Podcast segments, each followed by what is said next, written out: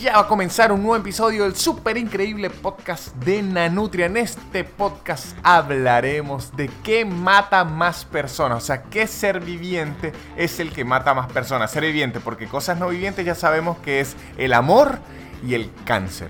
Y espero que alguna vez encontremos una cura que al fin elimine ese problema de los humanos. Hablo del cáncer. El amor siempre va a estar ahí, muchachos, y lo vamos a disfrutar y también nos matará, porque así es el amor. También hablaremos del verano, las cosas malas que tiene el verano que solo dicen lo bueno, las canciones reflejan lo bueno. Tenemos una canción para el verano. Les voy a contar qué pasó cuando vi Bandersnatch, la película de Netflix también les vamos a enseñar cómo insultar en varios países de Latinoamérica para que ustedes aprendan si quieren viajar.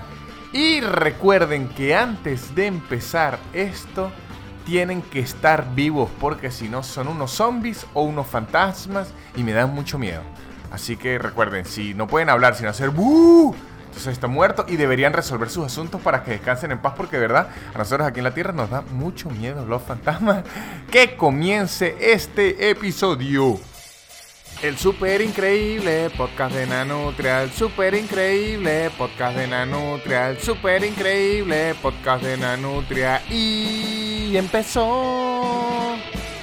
Y bienvenidos al episodio número 5 del super increíble podcast de Nanutria. Yo soy Nanutria Víctor Medina, un comediante venezolano que ahora hace podcast porque no soy una superestrella para hacer películas de Hollywood. Este es el episodio número 5, como la cantidad de dedos que hay que tener en la mano para tenerlos todos. Si usted tiene menos de 5 dedos en la mano, pues le falta un dedo o más. O sea, si tiene 4 dedos, le falta uno. Entonces podría ser un carpintero, podría ser un carnicero. Yo siempre he dicho que usted puede saber el rango de un carpintero, o sea, la experiencia, por la cantidad de dedos que le falten. O sea, si, si le queda más nada un dedo y sigue siendo carpintero, ese carpintero tiene como 40 años en la carpintería. Y si le falta toda la mano y tiene un garfio, usted es un pirata o un tipo increíblemente raro. Pero lo de los dedos de los carpinteros siempre lo he pensado, como que voy a mandar a hacer una silla y el señor tiene todos los dedos y que no, a este le falta. En cambio el carpintero, ah, este con dos dedos, sí, está muy bien. Igual que siempre he pensado que los, o sea, sabe que los generales se guían por estrellas y eso. Yo creo que las estrellas de un general es los perros para un mendigo. Mientras un mendigo tenga más perros atrás, ese mendigo es mejor. Es de más alcurnia porque, o sea, si un mendigo puede mantener a seis perros, ese mendigo es increíble. O sea, mientras más perros tenga un mendigo, ese mendigo sabe dónde conseguir la comida. Y mientras menos perros tenga, pues no sabe conseguir comida o se está comiendo a los perros, que es muy mal mendigo si hace eso. Los mendigos y los perros tienen que ser amigos siempre porque se ayudan toda la vida. Este es el episodio número 5 del super increíble podcast de la Nutria. Y comencemos con nuestra sección del tráfico.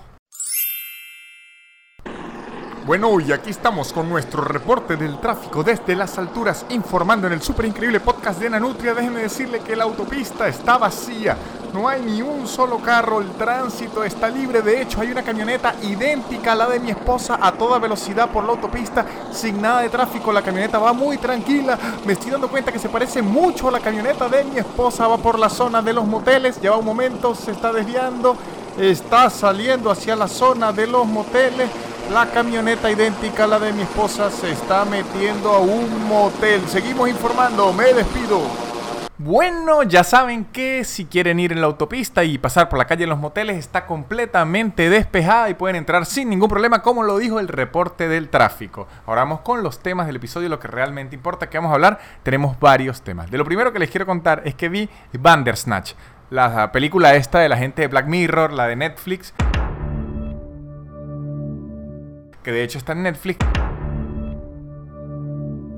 que lo interesante de esta película es que como que usted puede decidir qué debe hacer el personaje o no. Usted puede elegir qué cosas hacer y eso es como lo interesante que tenía. Me llamó la atención, la vi y no me gustó nada. No me gustó nada primero porque la película tiene ciertas decisiones que cuando uno las tomaba, hasta los mismos personajes le decían, elegiste el camino equivocado. Y yo decía, bueno, desgraciado, pero esta opción me la dieron ustedes. ¿Cómo yo me voy a equivocar en algo que yo estoy viendo para divertirme y me la ponen ustedes? Que esto un examen, había que estudiar, había que leer algo, no entiendo. Entonces como que usted regresaba a un loop y tenía que volver a la trama y de verdad me pasó como cuatro veces y me fastidió. Segundo, que tenía como muchos finales, o sea, mucha gente me ha escrito, no, es que usted no entendió que lo que le intentaban demostrar es que al final usted no elige su destino, sino que el destino ya está elegido. Y que no, no querían decir eso porque yo soy un ocioso y duré como cinco horas dándole clic a todos lados y había como siete finales con siete conclusiones distintas. Entonces, en verdad, ellos no querían demostrarme eso porque no siempre se llega al mismo final. De hecho, se llega a muchos finales y hay unos finales que son ya casi que en chiste. Entonces dije, no, esto está muy raro. Uno se pone a ver esto y se pierde por aquí. Termina viendo una película sin sentido. Hay una pa. Yo elegí un final que termina como una pelea estilo Mortal Kombat y después alguien gritando corte. Y Eric, ¿qué? Lo que le faltó fue decir, ah, todo fue un sueño. ¿Qué, qué es esto? Lo único que le puedo decir de Bandersnatch es que es la peor película para ustedes invitar a su casa con intenciones de hacer el dulce amor. Porque entonces van a estar ahí y hay que elegir. Ay, no, ya va. Hay que elegir, ya va. Que lo que procuran elegir uno, bueno, yo quiero elegir entre seguir metiéndome mano y que la película corra sola. Que Netflix, yo pago esto para que usted me haga sonido de ambiente mientras estoy teniendo relaciones sexuales en mi cama. No me ponga a elegir. Si yo quiero tomar decisiones en mi vida, sigo viviendo sin ver una película. Cuando yo quiero ver una película, es porque no quiero tomar decisiones y lo que quiero es distraerme con la historia de otra persona y decisiones que ya tomó y yo fingir que mi vida no es una porquería. Tampoco me van a poner ahora elijo yo y ahora elijo por los demás. No, no, no, no, no. Me pareció interesante la dinámica de elegir, sí, pero la película me pareció un fastidio. Igual, elegir ya lo puede hacer uno en los juegos. Ver Bandersnatch es como jugar Resident Evil sin tener que matar zombies ni nada, lo que lo hace increíblemente aburrido. Eso es lo primero que les quería decir. Quería como descargarme acerca de lo que vi en Bandersnatch. Así que ahora vamos con...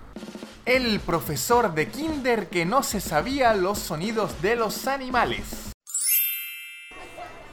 A ver, a ver, niños, hay mucho ruido, hay mucho ruido. Vamos a cantar nuestra canción, ya saben, la canción del silencio.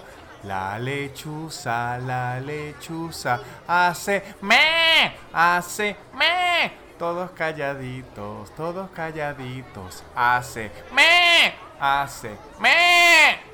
Ojo, ojo, que yo hice eso por el sketch y por el chiste, pero en verdad la canción original tampoco sabía cómo hacen los animales. O sea, la canción original de La Lechuza, que me pareció una canción muy grosera porque en realidad era para mandar a callar a los niños y uno la cantaba todo lindo, pero en verdad lo estaban mandando a callar. O sea, era un cállese desgraciado, pero muy elegante. La canción original de La Lechuza es así.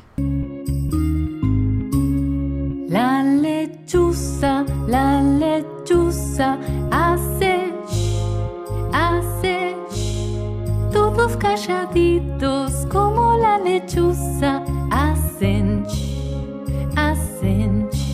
Ven, ahí claramente esa profesora cantante con voz dulce le está diciendo a los niños que se callen, pero sin que los padres se lo recriminen porque es con una bella canción. Que está bien porque hay que controlar a los niños que son unos salvajes y no entienden nada, pero también es un poco grosero cuando usted lo analiza. Pero las lechuzas no hacen shh esa canción está mal. O sea, se le inventaron una buena forma de mandar a callar a esos demonios, pero no hacen shh. Esa canción realmente debería ser así. La lechuza, la lechuza hace, ¡Uh! hace ¡Uh! todos calladitos como la lechuza Entiendo que no se hayan apegado exactamente a lo que hace la lechuza porque entonces no se pueden mandar a callar a esos niños. Entiendo que hayan transversado la verdad para hacer el shh en vez de como hace la lechuza realmente. Porque si hacen no están haciendo silencio, sino más bien está haciendo más ruido. Y además, si nos apegamos realmente a lo que hace la lechuza, un niño también puede llegar con un ratón en la boca y tirarse uno en los pies y uno decir, bueno, no lo puedo regañar porque está haciendo lo que hace la lechuza, que es "Ah", y comiendo ratones. Así que entiendo por qué cambiar el sonido de la lechuza para que los niños se callen. Lo entiendo. Y ahora vamos con el reporte del tráfico.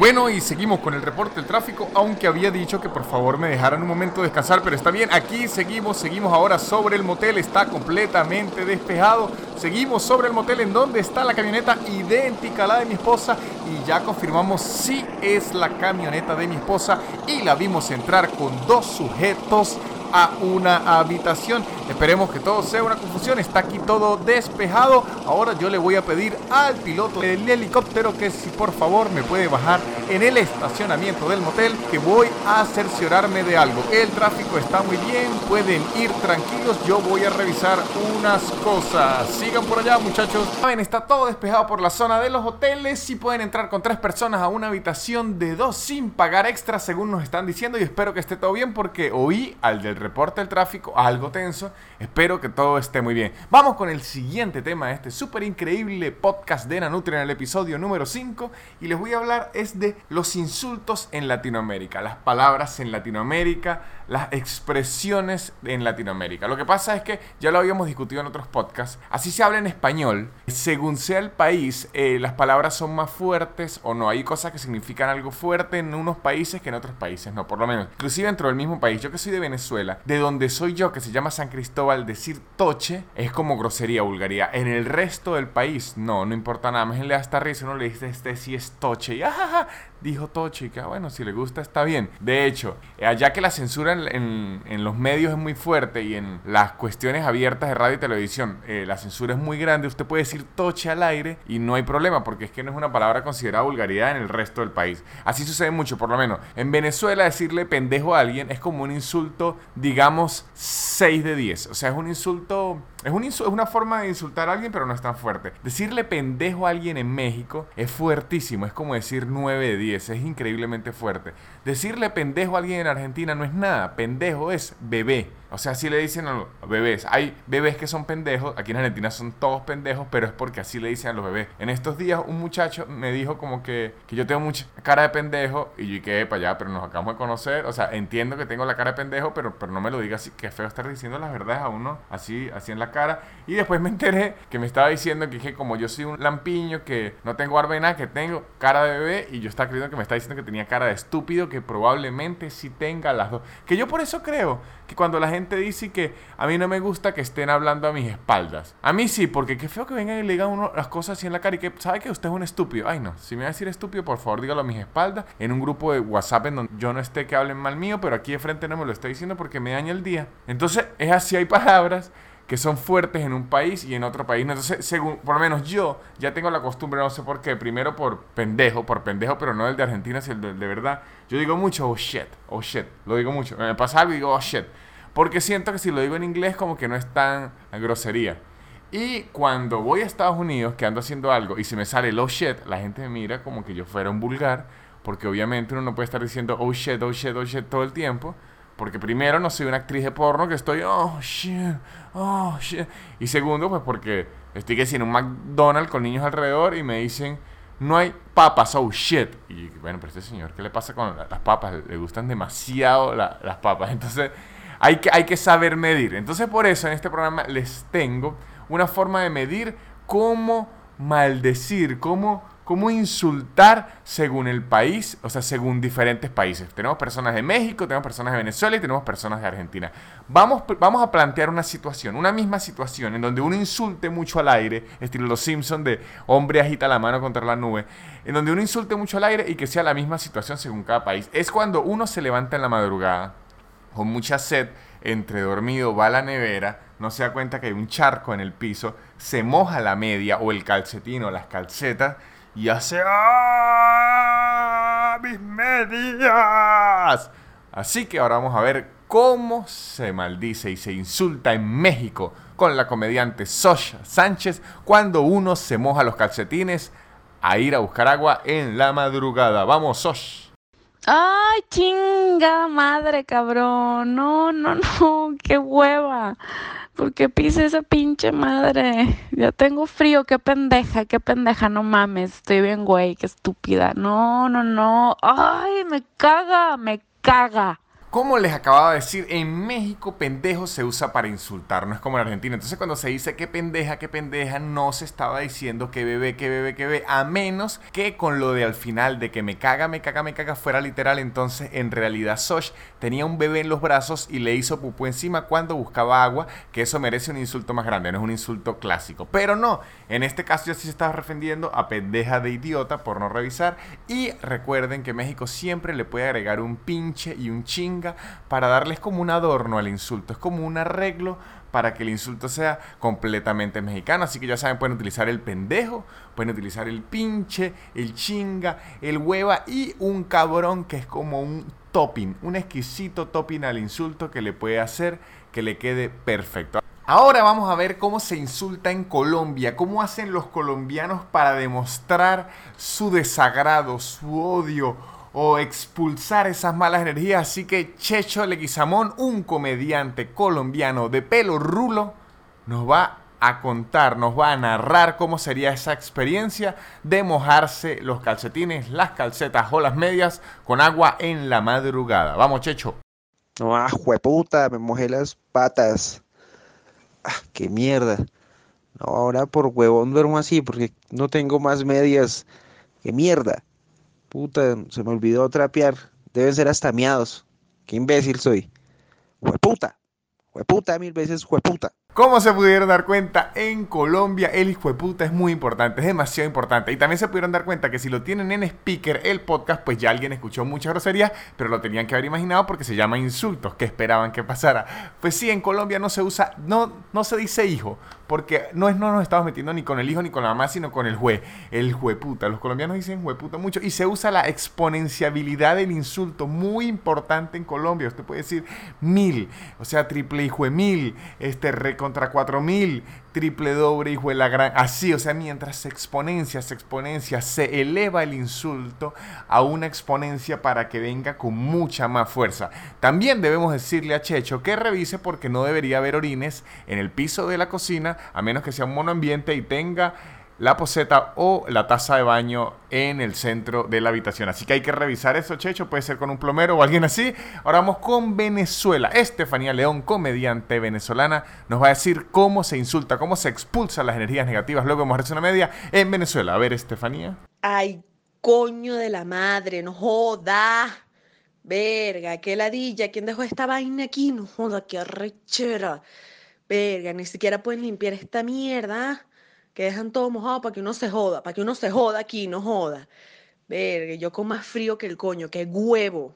En Venezuela nos podemos dar cuenta que mencionar los genitales masculinos y femeninos es muy importante. Entonces por eso dicen coño, verga, huevo. Es importante tratar con todos los genitales porque así se expulsa la energía negativa. Usted dice coño, verga, huevo. De hecho, en San Cristóbal Toche también se le dice al pene. Entonces, mientras más nombres de genitales se dicen, es mejor. Y es más, si dice de quién el genital, es mucho mejor el coño de la madre. Entonces, ah, es de la madre ese genital. Entonces, como es de su progenitora, es mucho más fuerte. Ya saben que para Venezuela y el momento de insultar, mientras más genitales se digan, está mucho mejor. Es como su forma de catarsis, de expresar la ira. Ahora vamos a ver cómo un argentino se queja y se molesta cuando se moja las medias, cuando va a ir a buscar agua y cuando yo sigo diciendo cuando en la madrugada entre dormido para quitarse la sed. Vamos con Lucas Lauriente, comediante argentino. Insúltenos por favor como si fuésemos agua en su media, Lucas. La concha de la lora. Dios, 3 de la mañana, hermano. Son las únicas medias que tengo. ¡Oh! Esta gotera de mierda. Me tengo que mudar urgente, hermano. Me tengo que mudar urgente. No, no, no puedo pasar un minuto más acá. Entre esto y mi intelecto, Dios. Como pueden ver, ya hay uso de deidades. En Argentina hay uso de deidades. Usted puede decir Dios, usted puede decir Jehová, usted puede decir Alá, usted puede decir Tom Cruise, usted puede decir muchas cosas para eh, expulsar esas malas energías de ahí. También hay uso de genitales. Cuando dicen la concha, ese es el genital femenino, la concha. Pero como Argentina es un país con mucha más trayectoria teatral y de literatura, utilizan más realismo mágico. Y ellos no se quedan en decir la concha de tu madre, como el coño de tu madre en Venezuela. No, no, no, ellos se van más allá y dicen la concha de la lora. O sea, ya estamos dándole una característica a un animal, nos estamos yendo más realismo mágico aún. Que aquí es, la, yo he escuchado, o sea, le ponen nexo a esa concha de todo el mundo. Yo he escuchado la concha de la hermana, la concha de tu tía, la concha de tu madrina, la concha de tu papá. O sea, ya son tan liberales que al papá ya le hicieron transgénero y le pusieron una concha, claro que sí. Aquí para insultar usted puede mencionar las conchas de lo que sea. Yo lo que recomiendo es que sin importar en qué lugar de Latinoamérica usted esté, use zapatos o sandalias o cholas o zapatillas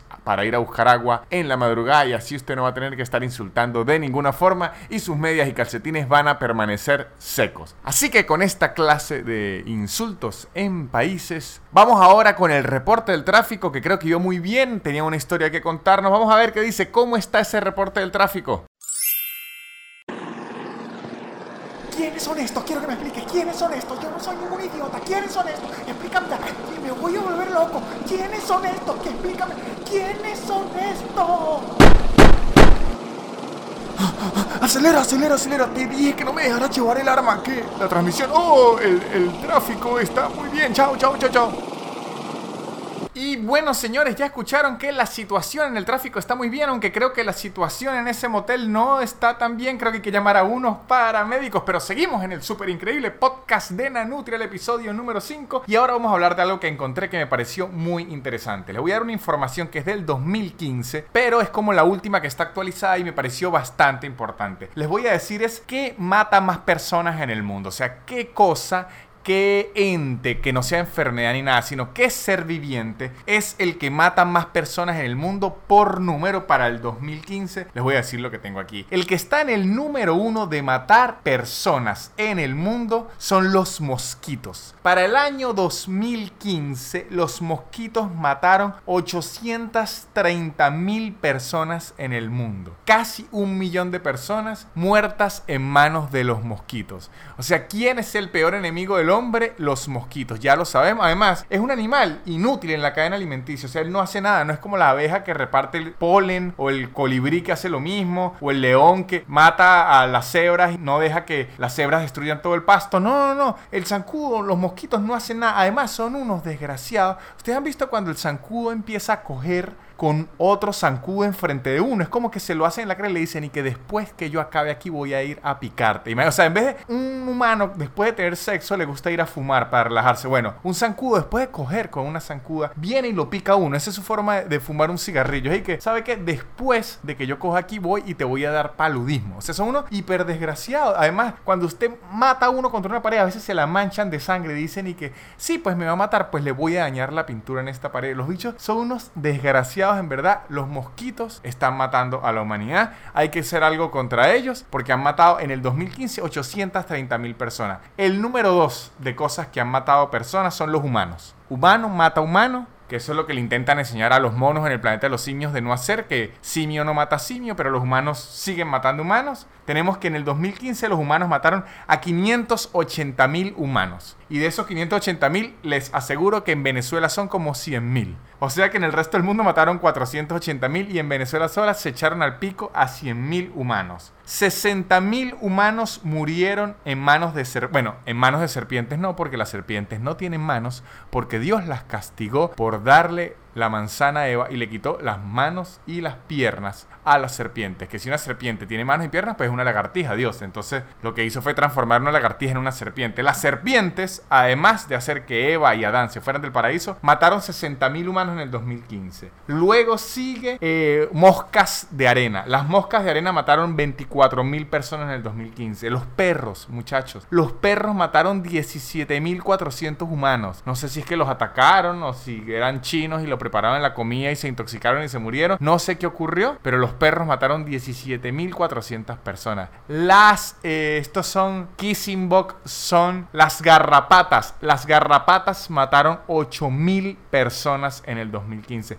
Los escorpiones mataron 3.500 personas. No escorpiones el signo, porque los escorpios, que soy yo, a lo mejor traicionemos gente, le digamos mentiras o los engañemos, pero no los asesinamos. Nosotros somos un mal signo, pero no tanto. Estos son escorpiones, los animales. Tenemos que los cocodrilos. Cocodrilos mataron mil personas. Seguro 500 en Florida porque a la gente en Florida le gusta dormir con cocodrilos. No sé por qué. Los hipopótamos mataron 500 personas. Es que los hipopótamos son peligrosos. Los hipopótamos de verdad son muy peligrosos. Y Pablo Escobar se llevó, porque era un narcotraficante de mente, se llevó unos hipopótamos a su casa una época. Y luego de que murió, que pasó todo eso, los hipopótamos quedaron ahí. Era un problema sacarlos. Se empezaron a reproducir. Y como son peligrosos, empezaron a lastimar colombianos cerca de la granja en donde estaban. Hay un documental en Nat Geo que se llama Los hipopótamos de Pablo Escobar, que habla sobre eso. Y en verdad fue como un problema duro de la fauna por un problema de hipopótamos matando gente. Leones mataron 100 personas. Están empatados con los elefantes que mataron 100 también. Elefantes matando gente, seguro es porque los están fastidiando, porque los elefantes estaban tranquilos y la gente seguro quiere marfil y lleve. Pero miren esto, osos mataron 6, eh, perdón, 60 personas. Los osos mataron 60 personas y no son estos osos que son los tipos peludos que les gusta tener sexo con otros hombres porque esos osos no matan, esos osos hacen el amor. Los osos que matan son los animales y también seguro porque lo estaban fastidiando. Los tigres mataron 50 personas. Los jellyfish, que son las medusas,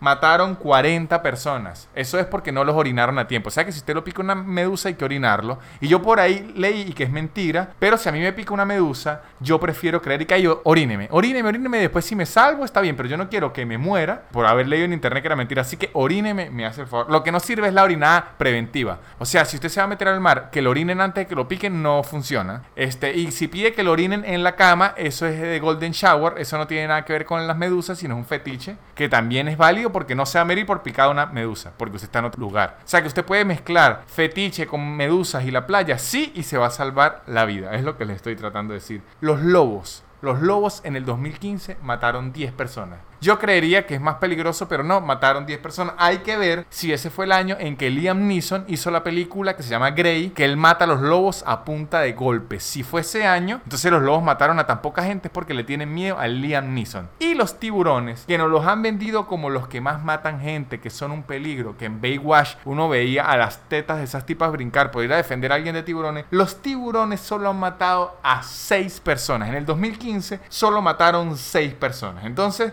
los mosquitos son 829.994 veces más peligroso que los tiburones. Es lo que le estoy tratando de decir. Por eso es que los mosquitos hay que acabarlos porque son una plaga. Y más ahorita, yo que estoy en el verano, yo que estoy en el sur, en Argentina, ahorita es verano y hay demasiados mosquitos en el verano. Y entonces llueve, se estanca algunas aguas y hay muchos mosquitos. Y uno no puede tener las cosas cerradas porque me va a dar un infarto el calor. Se me toca tener las cosas abiertas y estar sin franela por el calor. Y llegan los mosquitos y me pican. Es que en verdad el verano es horrible. Hay mosquitos, hay sol, hay calor, hay pegoste. Es hasta difícil tener una relación linda porque uno no se puede dar el mismo cariño por, por que está todo empegostado, está todo feo, hay mucho calor. O sea, en el verano la cosa es distinta. Hay un amor del resto de temporadas y hay un amor de verano. El amor de verano es distinto y yo se los voy a cantar mamarrachamente en esta canción de reggae que compuse para ustedes que se llama Amor de Verano. Y esta es una canción de verano que les regalo a todos ustedes para que la oigan con el sol en el cielo, muy poca ropa y un trago en la mano. Amor de verano, yo te quiero, pero no nos agarremos las manos, no, no, no. Hace calor, así que mejor contacto, no. Amor de verano, yo te quiero. Pero no nos agarremos las manos, es mejor si nos tratamos como hermanos, es mejor si un WhatsApp nos mandamos, es mejor si no nos besamos o al menos hasta que nos bañamos. Amor de verano, yo te quiero. Pero no nos agarremos las manos porque hay calor. Estoy sudado y hay mucho olor. Estoy cansado y también ya estoy harto de este maldito clima porque en el invierno me quejé. Estoy todo sudado y aunque yo te quiero también me das un poquito de asco y hueles mal. Yo también, todo el maldito mundo en este autobús apesta. ¿Y por qué? Y ese tema muy desafinado y fuera de tempo es para demostrarnos que detrás de esas exquisitas figuras y bellos cuerpos que hay en el verano hay mucho sudor, hay mucho olor y hay mucha piel pegajosa por la humedad del verano. Así que lo lindo es para las fotos de Instagram porque en el metro, en el tren, en el autobús es un asco. Así es el verano. Y vayamos con el último reporte del tráfico para saber cómo está la cosa. Y aquí seguimos con el reporte del tráfico informando que esta vez la autopista sí está congestionada porque unas patrullas de policía están persiguiendo un hombre que le disparó a dos sujetos que presuntamente le estaban haciendo un trío a su esposa. También les informamos que en la cercanía al hospital hay mucho tráfico porque esos hombres están siendo trasladados a emergencias, así que mucho cuidado por allí.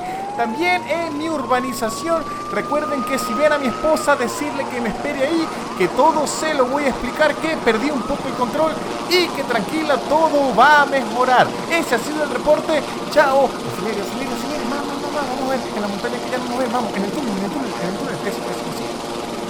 Y esto ha sido todo por el episodio número 5 del super increíble podcast de Nanutria. Episodio número 5 como la pata que nunca hay que buscarle a los gatos. Los gatos tienen cuatro patas. Si le están buscando una quinta están locos porque esa quinta puede ser o la cola o su genital y no se lo venía a estar tocando. Los gatos no tienen cinco patas, déjense de buscarla. Si tiene más de cinco patas probablemente sea una araña, tampoco es un gato, así que cuidado. No estén buscando la quinta pata al gato porque no existe a menos que sea un gato de Chernobyl y tampoco se acerquen porque la radiación les puede afectar. Ese ha sido todo por este episodio. Les recuerdo que me pueden oír en Spotify, en Apple Podcast, en Google Podcast, en YouTube, en Anchor y en muchas plataformas más. Recuerden suscribirse, darle like, comentar, avisarme en las redes si les gustó.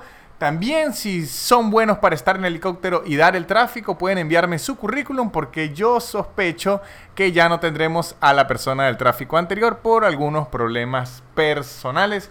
Este ha sido todo el episodio del día de hoy. De verdad, muchas gracias. Vamos seis episodios muy satisfactorios porque recuerden que el episodio cero fue el primero y eso ha hecho que me confunda todos estos capítulos. Pero ya saben, seguiremos continuando, continuaremos siguiendo.